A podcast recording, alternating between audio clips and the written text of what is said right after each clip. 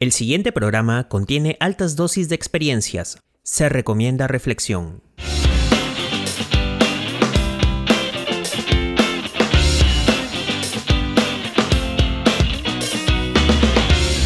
Bienvenidos. Hoy iniciamos la segunda temporada del podcast Alfa y Omega, aprendiendo de inicio a fin. Les saluda Daniel Navarro y el tema de hoy es el aporte del coaching a la labor docente. Y como experiencia, antes de llevar esta materia, imaginaba, y como muchos de los ciudadanos de a pie, que el coaching era la persona que instruía, entrenaba, dirigía y o motivaba a cumplir un objetivo. Y más lo veía en deportes y en las ventas. Pues si buscamos este término en San Google, varios resultados a primera vista y descartando sus anuncios coinciden que el coaching es alcanzar el máximo desarrollo de cierta persona en su dimensión personal y profesional, que bajo ciertos aspectos y con la adecuada realización resulta en una transformación. Indagando un poco más en los artículos académicos como por ejemplo el de Sánchez y Boronat, así como también el de Picard y Ramírez, que nos brinda una acertada definición de lo que es el coaching orientado al protagonista del proceso del aprendizaje, el estudiante. A lo cual mencionan que es una buena manera para formar al alumno con las herramientas adecuadas para afrontar la vida real. Por tanto, hacer que sea responsable de su propia vida y comprometerse en sus objetivos personales y académicos de manera proactiva y consecuente con su meta. Asimismo, debe favorecer el autoconocimiento y la autogestión. Todo eso mediante la palabra clave que es la reflexión en la cual puede identificar cuáles son sus fortalezas y sus oportunidades de mejora.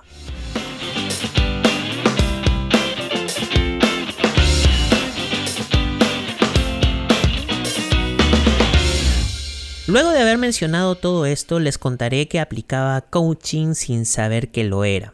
Resulta que, pues, por casualidades de la vida y en la institución donde enseño, me llamaron para dictar la asignatura del proyecto Portafolio Digital para estudiantes del último semestre de la carrera de diseño gráfico.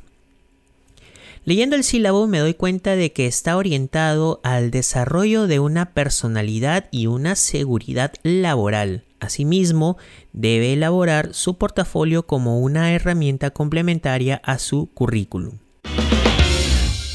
Empezó la primera clase y bueno, muy aparte de conocernos, fue preguntarles cuáles son sus fortalezas, oportunidades, debilidades y amenazas, más conocidos como FODA. Y en base a sus respuestas volví a preguntarles cuáles son sus planes de acción para mejorar estas debilidades y convertirlas en fortalezas.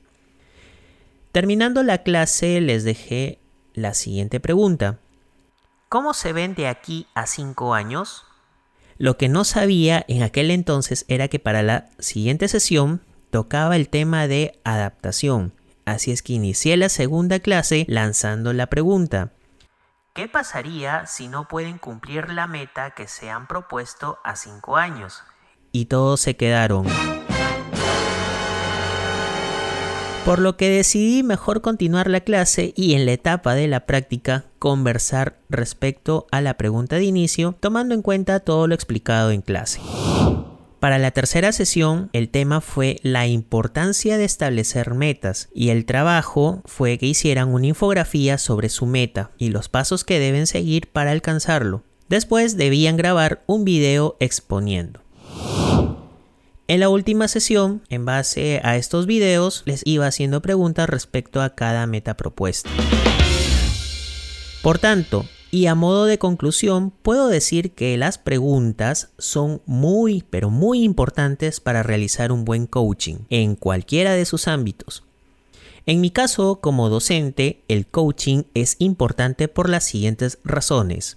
Número 1. Mejorar o fortalecer la disposición del estudiante a seguir aprendiendo. 2. Nos ayudará a orientar a los estudiantes a tener un aprendizaje significativo. 3. Tomar en cuenta la disposición de cada estudiante para procurar su mejoría personal, académica y profesional. 4. Motivar el pensamiento reflexivo y crítico en las diferentes circunstancias, pues de este modo el estudiante podrá sentirse seguro de sus conocimientos y habilidades y así superarse. Y como mencionó John Whitmore, el coaching es ayudar a aprender en lugar de enseñar.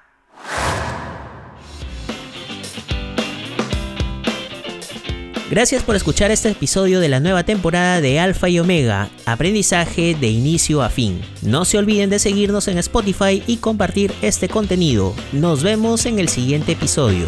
Hasta aquí el podcast Alfa y Omega.